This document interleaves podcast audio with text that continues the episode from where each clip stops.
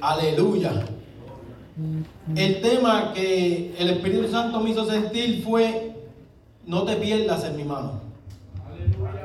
Tenía otra predicación y estaba bien emocionado con esa predicación. Estaba bien emocionado. Y el pastor me dice, vas a predicar este día y, dos semanas antes de la predica el Espíritu Santo me deja saber, ese no es. Y yo le dije, ay, aquí es que es. ¿Y cuál es? Y callado. Y leyendo Biblia y buscando, desesperado. ¿Qué le voy a llevar al pueblo? Porque ya yo tenía una preparada. Y una semana antes me de ese tema. No te pierdas en mi mano. Y empezamos a orar. Y esta predicación es un poco diferente.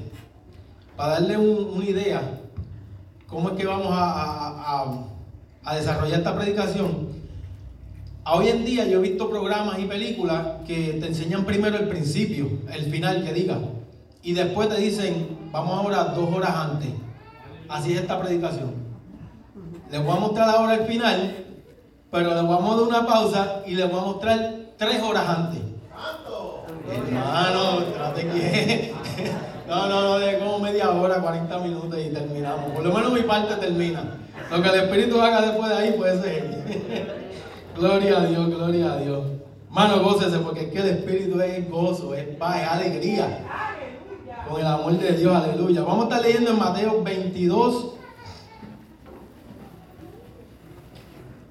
22, 11. Mateo 22, 11. Mira ahí qué eficiencia. Santiago la Biblia, hermano. Mira eso. Qué eficiencia. Gloria y bueno Dios, aleluya. Mi alma te alaba, Jesús. Leemos la comunión del Padre, del Hijo, del Hijo y del Espíritu Santo en la versión Reina Valera 1960. Y entró el rey para ver a los convidados y vio allí un hombre que no estaba vestido de boda. Y le dijo, amigo, ¿cómo entraste aquí sin estar vestido de boda? Mas él enmudeció. Entonces el rey dijo a los que servían, atarle de pies y manos y echarle en las tinieblas de afuera, allí será el lloro y el crujir de dientes, porque muchos son llamados y pocos escogidos. Qué palabra fuerte es esa. ¿eh? Con ese último que leímos, el 14, muchos son los llamados y pocos los escogidos. Eso es algo que siempre ha estado bregando en mi mente de una manera como que contradictoria y en un momento el Espíritu me dejó saber, yo te llamo, está en ti ser escogido. Y yo me quedé como, ¿qué es esto? Y yo sé que mucha gente va a mirar, espérate, ¿cómo es esto? Y te voy a explicar ahora. Cuando vamos a Colosenses, Colosenses 3,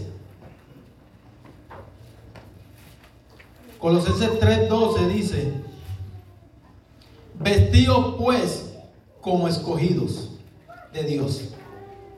Aquí es donde pausamos el mensaje. Ahora vamos al principio. ¿Me está entendiendo? Aleluya, mi alma te alaba, Jehová. O sea, que lo que te estoy diciendo es en Colosenses 1, 3.1, perdón, Colosenses 3.1, nos dice, si pues habéis resucitado con Cristo, buscad las cosas de arriba donde está Cristo sentado a la diestra de Dios. Wow. ¿Lo puede poner? Ahí estamos, eso es. Si pues habéis resucitado con Cristo. Una palabra que me resalta a mí es resucitado. Cuando dice resucitado quiere decir que estuvimos muertos. Una persona que resucita es alguien que estuvo muerto. Nosotros en otro tiempo estuvimos muertos en nuestros delitos y pecados. Entonces a través de Cristo conocimos la resurrección de Cristo en el Espíritu. Aleluya, ¿me está entendiendo? Gloria a Dios, aleluya. Tienes un amén que me pongo nervioso. Dije, espérate. Mi esposa me dijo, deja de estar diciendo que si te estás entendiendo. La gente te entiende. Y yo, pero es que me pongo nervioso porque no sé ni un amén ni nada. Aleluya. Mi alma te alaba, gracias. Cuando algo que resalta dice resucitado, o sea, hemos vuelto a nacer, hemos vuelto a coger vida. Porque estábamos muertos en nuestros delitos y pecados. O sea, estábamos, para explicártelo de una manera mejor, Dios no es un Dios de muertos, Dios es un Dios de vivos. O sea que cuando estábamos en nuestros delitos y pecados, Él no era nuestro Dios. Él no nos podía ver como quien dice. No tenía, para que me entienda, lo voy a explicar de esta manera, no tenía como que esa, esa, esa noción de que nosotros estábamos, porque estábamos muertos. Pero al venir a Cristo nos dio vida, o sea, nos hicieron escogidos, nos hicimos escogidos. Porque hubo un llamamiento, entonces nosotros nos vestimos de escogidos. Y ahí Dios vino a decirle, espérate, se vino a dar de cuenta, este es mi siervo, este es mi sierva. Espérate, que ahora, ahora ha pasado de muerte a vida. Aleluya. Mi alma te alaba. Entonces sigue diciendo, resucitar con Cristo, buscar las cosas de arriba. Wow, qué palabra interesante, buscar. Buscar las cosas de arriba. Cuando yo busco algo que se me pierde, hermano, yo pongo todo el enfoque completo ahí. Yo me olvido de lo que está, espérate, yo tengo que encontrar esto. O sea que yo lo busco con, mi, con todos mis sentidos, con olor, con mi tacto, con mi vista, aún hasta con mis sentimientos. A veces depende de qué fue lo que se perdió. Entonces, ¿qué pasa? Cuando dice buscar las cosas de arriba, o sea, envuélvete completo en buscar a Dios. O sea, no es solamente, ¿cómo te digo? Mira, cuando dice buscar las cosas de arriba, lo primero que nos viene a la mente es orar, ayunar, evangelizar, leer la palabra, ¿verdad que sí? Y eso es un fundamento en la base del cristiano, eso tiene que ser la base. Orar, ayunar, leer la Biblia, evangelizar, dar testimonio, eso es una base. Pero yo me voy más allá. La palabra dice que hacer todo. El mismo Colosenses 3.17 nos dice Y todo lo que hacéis, sea de palabra o de hecho, hacerlo todo en el nombre del Señor Jesús, dando gracias a Dios Padre por medio de Él. O sea que lo que me está diciendo ahí, que todo, no solamente leer palabra, orar todo eso, o sea, hacer todo. Todo. Cuando la palabra dice todo, es toda tu vida, todo lo que te rodea, todo lo que te envuelve todo lo que te amarra a ser tú, hazlo para darle gloria a Dios. Hazle para agradar a Dios. Porque de qué nos vale, y perdone la expresión, de qué nos vale venir a la iglesia y salir afuera y vivir como vivíamos antes. O sea, ¿hemos vuelto a resucitar? ¿O seguimos muertos? ¿Te has vestido de un escogido? ¿O todavía sigues como llamado? ¡Ay! Entonces, buscar las notas, porque eso es, eso es lo que estaba ahí registrado, que me acordé en la mente, aleluya. Gloria a Dios, mi alma te alaba, Jesús. Hermano, porque es que sí hay que haber un compromiso, pero yo te voy a dar algo más que un compromiso. Relación. Compromiso. Compromiso, sí hay que tener compromiso. Yo tengo un compromiso a lo mejor con alguien. Yo me comprometo con alguien un compromiso con alguien es cuando queda un de acuerdo con una persona, entonces ya tú quedas atado a ese acuerdo. Tienes que cumplir, te gusta o no tienes que cumplir. Si eres una persona de palabra, aleluya. Que como cristianos debemos ser, lo que tú sí seas así, que tú no seas. Pero una relación, wow, una relación. Yo busqué el significado de relación para que no se me dé esto. Una relación con Dios significa que recibimos comunicación de Dios acerca del mismo, tanto a través de su palabra como de la historia. Mm. O sea, una relación es algo más íntimo. Es algo más que no es un compromiso, sino es, es, es algo más que tú lo estás haciendo por amor, porque te interesa, porque quieres hacerlo. ¿Me está entendiendo? El compromiso es bueno, no estoy diciendo que el compromiso es malo. Compromiso hay que hacerlo, hay que cumplirlo y tenemos. Pero que nuestra relación con Dios sea más de amor porque queremos, no por compromiso. Porque un compromiso muchas veces me obliga. Una relación yo la quiero. Aleluya. Como está fluyendo el tema para los predicadores. Aleluya. Mi alma te alaba, Jesús. Aleluya. Volvemos donde estamos. El 3, estamos todavía en el 1, Colosenses 3.1. Buscar las cosas de arriba donde está Cristo sentado a la diestra de Dios. Aleluya. Ahora vamos al, al 2. Poner la mira, no la mirada, escucha esto bien, la mira en las cosas de arriba, no en las de la tierra. Vuelve y te lo repite. Terrible, te dice, mira, búscalo de arriba, pero pon la mira, enfócate. Busca ese objetivo, que es poner la mira. La mira es como quien dice, como los, como los caballos que ponen las gringolas. No puedes estar mirando para el lado. Tienes que enfocarte ahí, mira. Y mirar. Vaya, mira, poner la mira en las cosas de arriba. Te lo dice dos veces. Pon la mira y busca lo de arriba. No te enfoques en lo de la tierra. Sí, lo de la tierra es necesario. Y usted va a decir, es que necesito trabajar. Y amén. Necesitamos trabajar, necesitamos todo eso. Pero también la palabra nos dice que buscar el reino de Dios y su justicia. Y todas estas cosas os serán añadidas. Wow. Vamos aquí un paréntesis, espérate.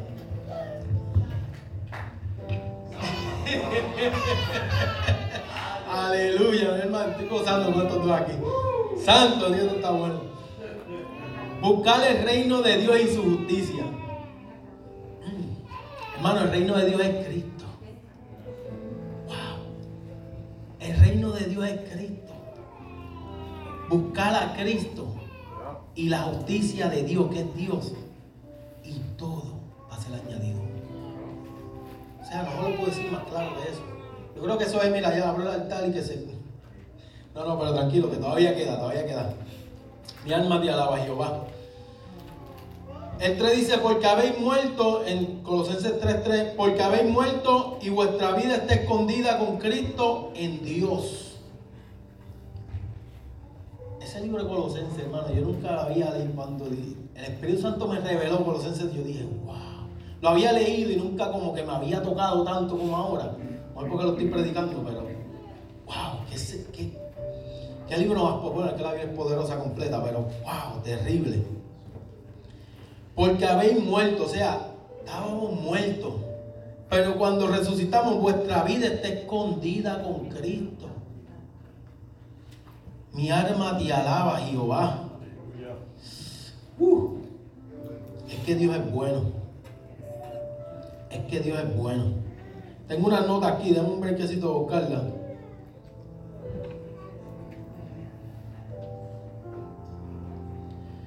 Porque nuestra vida está escondida con Cristo. Cuando Cristo vuestra vida, el 4, se manifieste, entonces vosotros también seréis manifestados con Él en gloria. Eso es para la venida de Cristo. Ahí está hablando de la venida de Cristo. O sea que hay una manifestación que cuando estamos escondidos con Él, vamos a ser resucitados en gloria o, o, revestidos de gloria, para decirlo de esa, como es, para decirlo como es, revestidos de gloria, y eso es por fe. Ayer yo me fui a recortar y estaba hablando con, con un barbero, y él me estaba diciendo un montón de cosas, que ya no creen esto y es criado en el Evangelio. Que cree aquí, que cree allá, que si no creen esto. Y yo le dije, papá, es que me dice, pero ¿cómo? Me empezó a hacer un montón de preguntas. Yo le digo, pero es que yo creo en Dios por fe. Él me dice, ¿cómo tú puedes creer algo que no has visto? Y yo le digo, porque por fe. O sea, no hay otra explicación. Yo creo en Dios por fe. Y por los cambios que ha hecho en mí. Por la transformación que yo he visto en los hermanos. Por los milagros que ha hecho en mi vida. Y la palabra que me confirma que Él vive. Aleluya. O sea, que cuando tenemos, encontramos, como le dije, no ese compromiso, esa relación con Dios, Dios se pega a revelar a tu vida. El Espíritu Santo empieza a quitarte cosas que tú pensaste que nunca ibas a dejar. Cuando tú comienzas a, a, nutrir esa relación. Porque esto es relación. Y yo le decía, es que tiene que haber una relación tú y Dios para tú poder conocerlo. Porque mi esposa y yo tenemos una relación. Ella me conoce más que yo me conozco a mí. Pero este es algo que tuvimos que pasar juntos para poder seguirnos conociendo. O sea, esa relación se fue formando y no le digo que es un matrimonio perfecto. Hemos pasado por la seca y la meca, como uno dice por ahí, por el Guayacal. Hemos pasado por todas. como todo matrimonio. Es lo mismo la relación con Dios. Muchas veces le vamos a cuestionar a Dios, Dios mío, pero ¿por qué esto? Dios quiere que tú te desahogues con Él. Mi Dios no es un Dios que está en un trono esperando que si esto, que tú falles para castigar. No. Dios te dice, háblame, que te quiero escuchar. Comunícate conmigo, relacionate conmigo. Que yo quiero escuchar lo que te duele. Yo sé lo que te duele, pero dímelo. Yo te quiero ayudar y tú no me dejas, te dice Dios. Eso es una relación. Eso es lo que Dios quiere formar desde el principio. Dios se relacionó con Adán. Y Dios hablaba con Adán. Dios se gozaba hablando. Hermano, yo me voy allá y yo me imagino a Dios caminando en ese Edén, gozándose con Adán, diciéndole cuánta cosa hay. Porque este es mi pensar.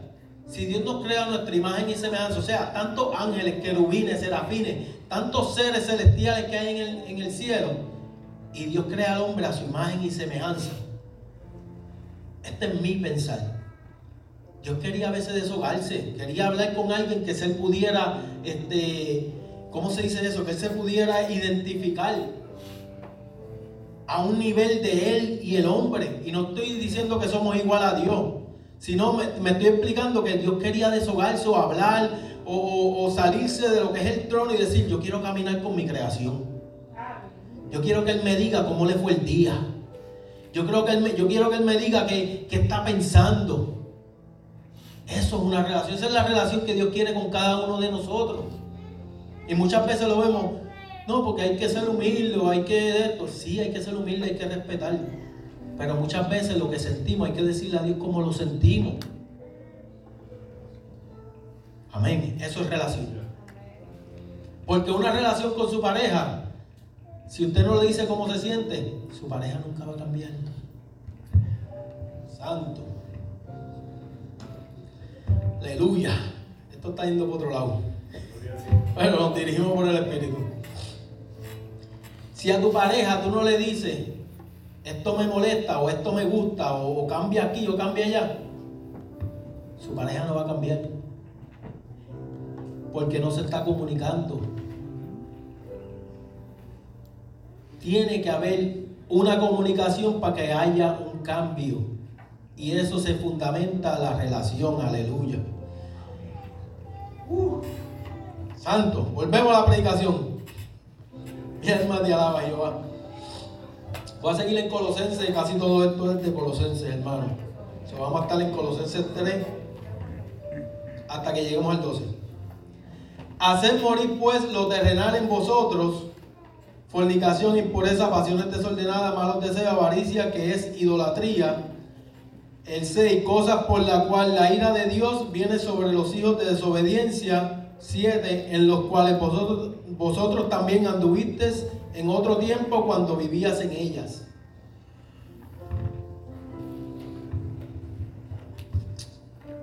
Aquí, cuando vivíamos en muerte, a lo mejor hicimos todas, a lo mejor hicimos algunas de lo que se mencionó, de lo que Pablo menciona a los colosenses. O a lo mejor seguimos pensando en alguna. ¿Por qué? Porque somos humanos, no somos perfectos.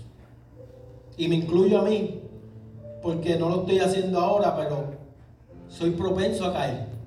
¿Por qué? Porque soy humano. ¿Y qué pasa? Yo tengo que sostenerme de Cristo, porque es el único que me puede aguantar a no volver a caer donde yo estaba en muerte. Igual con nosotros, o el que esté en el, en el mundo, que no ha conocido a Cristo, que lo conocí y se apartó. Cuando no tienes a Cristo, los deseos de la carne te siguen. Hermano, y aún con Cristo, los deseos de la carne te puyan todos los días. Ah, yo creo que aún más. Porque nos damos de cuenta que tenemos esa pelea. Pero cuando estábamos en muerte, cuando estábamos en el mundo, no nos teníamos de cuenta, seguíamos, mira, mandado a circuito, aleluya. Mi alma te alaba, Jehová. Hermano, no lo estoy regañando, es para que entienda. El, el primer paso a conocer que uno está mal es aceptarlo. Si aceptamos, yo no estoy donde yo se supone que esté, ahí comienza el primer cambio en su vida. Aleluya, mi alma te alaba, Jehová. O sea que si antes estábamos en esto y ya hemos resucitado, hemos vuelto a vida, esto ya quedó en el pasado. ¿Por qué te sigues enfocando en cosas que ya son parte de tu pasado? Enfócate en lo de arriba, aleluya. El 8, pero ahora dejad también vosotros todas estas cosas, ira, enojo, malicia, blasfemia, palabras deshonestas de vuestra boca. No mintáis los unos a los otros, habiendo despojado del viejo hombre con sus hechos. Lo que le vamos diciendo. Aquí pues ya viene siendo algo un poquito como uno lo llama, el pecado es pecado. Pero la primera que leí, hermano, eso está fuerte. Usted bajó ahí una recta por medio del plato. Aleluya. Eso está fuerte, pero entonces ahora te dice ira, eso, fue una curvita, como dicen por ahí, eso fue una curvita al pitcher. Pero es pecado. Sigue siendo pecado. Y a veces preguntan, pero ¿por qué tú traes esto? Dios, este Espíritu está empezando a enderezar la iglesia, porque Cristo viene pronto. Cristo viene pronto, hermano, y lo estamos viendo en lo que está pasando en el mundo. Y es algo que Dios lo dijo desde el principio. Cuando el hombre desobedeció, este, la tierra fue maldecida. Y cada vez que el hombre peca, la tierra se revela contra el hombre. Y por eso es que vemos terremotos, inundaciones, vemos todas esas cosas y nos preguntamos, ¿por qué Dios hace esto? No, es el pecado del hombre que está causando toda esa destrucción en la tierra. O sea, Dios no tiene nada que ver en esto. Es el pecado que está, está calcomiendo la tierra, está destruyendo la tierra. La palabra dice que la tierra gime a una. La tierra del pecado la tiene en sufrimiento. Mi alma te alaba, Jehová. Fuerte. Para poder llevarnos unos a otros, tenemos que llevarnos como hermanos en Cristo. No te digo como hermanos en la carne, porque yo tengo un hermano varón y eso era pelea todo el tiempo. Ahí está mi madre de testigo. Aleluya. Eso era peleando a bimbazos casi todos los días. Hermano, eso era terrible. Y era él, él le gusta pelear. Todavía le gusta, es boceador. Ya viejo, casi 40 años y todavía vocea. Imagínate, le, gusta, le gusta coger puño, parece. yo le dije, varón, yo no estoy para ahí, déjame quieto. a mí me gusta coger cantazo. Pero él sí, pues cada quien con lo suyo. Pero le digo, hay que llevarnos como hermanos en Cristo, no podemos mentir, no podemos hablar uno nosotros. Y yo me voy más. Si yo tengo, es como una relación. Si yo tengo algo con el pastor, yo le digo, pastor, en verdad esto me molestó, o esto, esto, así. ¿Para qué? Para que la amistad crezca. La relación se fortalece. Porque muchas veces lo vemos como mal, muchas veces lo vemos como que, oye, no me atrevo a decirlo porque después no. Si él es tu amigo de verdad, tu hermano, le dice, gracias, yo lo voy a mejorar. ¿Para qué? Porque te aprecia como hermano, te aprecia como amigo. Mi alma te alaba. Y es lo mismo en la relación, cualquier relación. Hay que mantener una comunicación. Y sí, es fuerte. ¿Por qué? Porque nuestra carnalidad muchas veces nos, juega, nuestra mente pega a jugar 20 mil cosas y la mía, hermano, la mía corre, mira, 100 mil millas por hora. Y aquí vuelve dice el 10, y revestidos del nuevo, el cual, el cual conforme a la imagen del que lo creó. ¡Wow! Eso está... Uh, esto está, esto está bueno. Aleluya. Y, revestido del nuevo, el cual conforme a la imagen del que lo creó, se va renovando hasta el conocimiento pleno. Wow. Ay, ay, ay, ay, ay. Hermano, que vuelvo y le digo, hay que botar esa, eso, eso, esa ropa vieja. Hay que botarla. Hay que revestirse como escogidos de Dios. ¿Para qué? Para llegar a un conocimiento. Mira, aquí te lo dice. Al conocimiento pleno. O sea, un conocimiento de, totalidad, un conocimiento completo.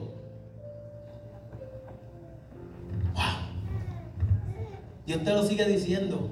Viste de escogido, no te pierdas en mi mano. Porque Dios te puede llamar y cuando Dios te llama estás en la mano de Dios. Dios te está, Dios te perdone que la mano mía no vire, que yo me partí las dos y tengo que a hacer así para mirarla completa. Pero Dios te tiene en la mano y te está empezando a formar, te está empezando a, moldear, te está empezando a, a brillar, a limpiar. Pero Dios te dice, no te pierdas en mi mano. Déjame bregar contigo. Déjame brillarte, déjame limpiarte. No te pierdas en mi mano. Entonces Dios es tan caballero que te sigue diciendo cada domingo, tienes que hacer esto, tienes que arreglar esto. Quiero que hagas esto. Y muchas veces nosotros venimos, no, no, y nos caímos por entre medio de los dedos de Dios. Cuando Dios lo que hace es limpiar y darnos amor. Muchas veces lo vemos como que está fuerte. ¿Por qué? Porque no hemos sometido la carne. Hay que someterla. La que sí, la que usted viste bonito, la que recorta, la que peina, la que maquilla, la que perfuma, la que le lima los pies, aleluya, la que corta las uñas, la que las pinta. Esa es la misma que te está traicionando. Hermano, y no es la mujer, varones, no sé. Es su carne. Es la carne la que usted lleva encima. Esa es la misma que lo está traicionando. Con sus deseos y, pasiones y pecados, que todo lo que quiere es deleites. Pero Dios te dice, someteos pues a Dios. Resistí al diablo y de vosotros huirá. Un versículo bien interesante. Porque para someter la carne tiene que ser un acto único. Acto que usted decida, yo quiero someter la carne. Yo quiero someterme a Dios. Cuando usted se somete a Dios, el diablo no tiene parte ni suerte contigo.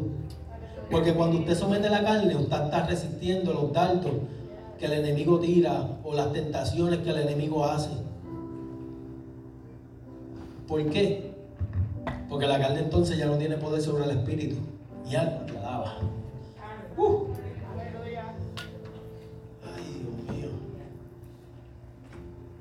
El 12. Vestidos pues como escogidos de Dios, santos y amados de extrañable misericordia, de benignidad, de humildad, de mansedumbre, de paciencia. 13. Soportándoos unos a otros, perdonaos unos a otros si alguno tuviere queja contra otro de la manera que Cristo os perdonó, así también hacedlo vosotros. Lo que ya yo acabé de hablar. Está bien clara la palabra.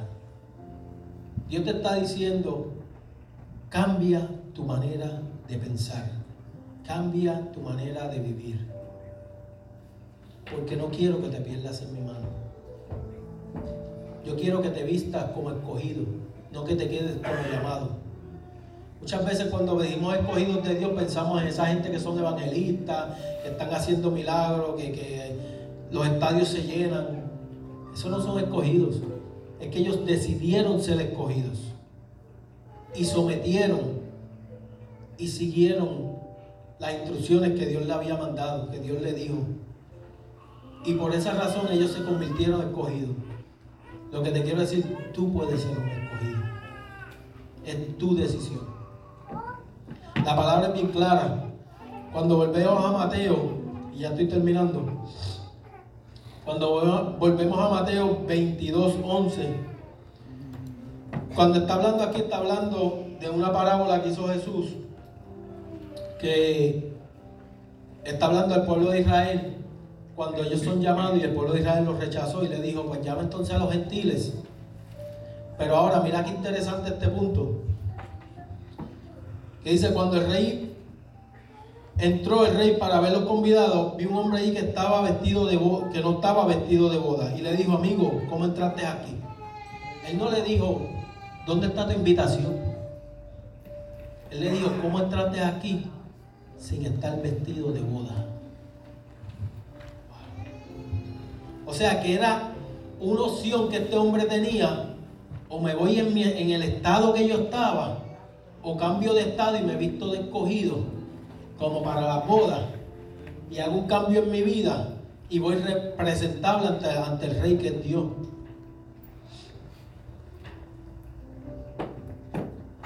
Y el 14 dice, porque muchos los llamados y pocos los escogidos. Y en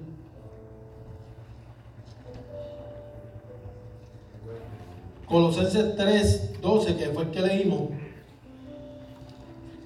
que nos recuerda y nos dice, 3.12, ahí, vestidos pues como escogidos de Dios. Pablo está diciendo, vestidos pues como escogidos de Dios. O sea, es una opción. ¿Quieres ser escogido? ¿No te quieres perder en la mano de Dios? Es tu decisión. Dios te dice hoy, yo te abro la puerta para que tú entres. Yo te llamo. Es tu decisión si me respondes. Porque el Hijo de, el hijo de Dios, hermano, eh, eh, tenemos que tener esto en cuenta y con esto termino. Una predicación corta. tenemos que tener en cuenta que cuando estábamos muertos en nuestros delitos y pecados, no había nadie que pudiera sacarnos de ese estado de muerte. Solo Cristo fue el único que se entregó a sí mismo para poder sacarnos de ese estado de muerte a vida. Entonces, fue un sacrificio único que el Padre hizo y el Hijo hablando, cuando digo Padre, me hablo de la Trinidad, los tres Padres y el Espíritu Santo. El Padre hizo un sacrificio por cada uno de nosotros, por su creación. Entonces, ¿tú quieres saber qué tan importantes somos para Dios? La otra creación que Dios hizo. Espérate, espérate. Perdonen. Los músicos, por favor, se me quedan allá. Y perdonen, con todo respeto que se merecen, siéntense músicos. Hoy se sientan, tranquilos. Hoy se sientan. Tengo una dirección que tengo que seguir del Espíritu. con todo respeto, me olvidó, perdónenme. Este, nos pasó de muerte a vida. Y fue un sacrificio que Él hizo por nosotros. Por más ninguna otra creación Dios hizo ese sacrificio. Solo por nosotros. O sea, ¿qué tan importante tú crees que eres para Dios? ¿Qué tan importante tú crees que eres? Que Dios te sigue dando vida hoy y te sigue recordando. Yo envié a mi hijo para que muriera por ti. Mi alma te alaba. Hermano, hay un versículo que yo lo amo. Yo, ese versículo es mi favorito en Filipenses. Que dice, es que yo, que yo creo que Dios me hace terminar todo con ese versículo. Aleluya. Mi alma te alaba. Voy a buscarlo rapidito para no, para no, para no parafrasear. Aleluya.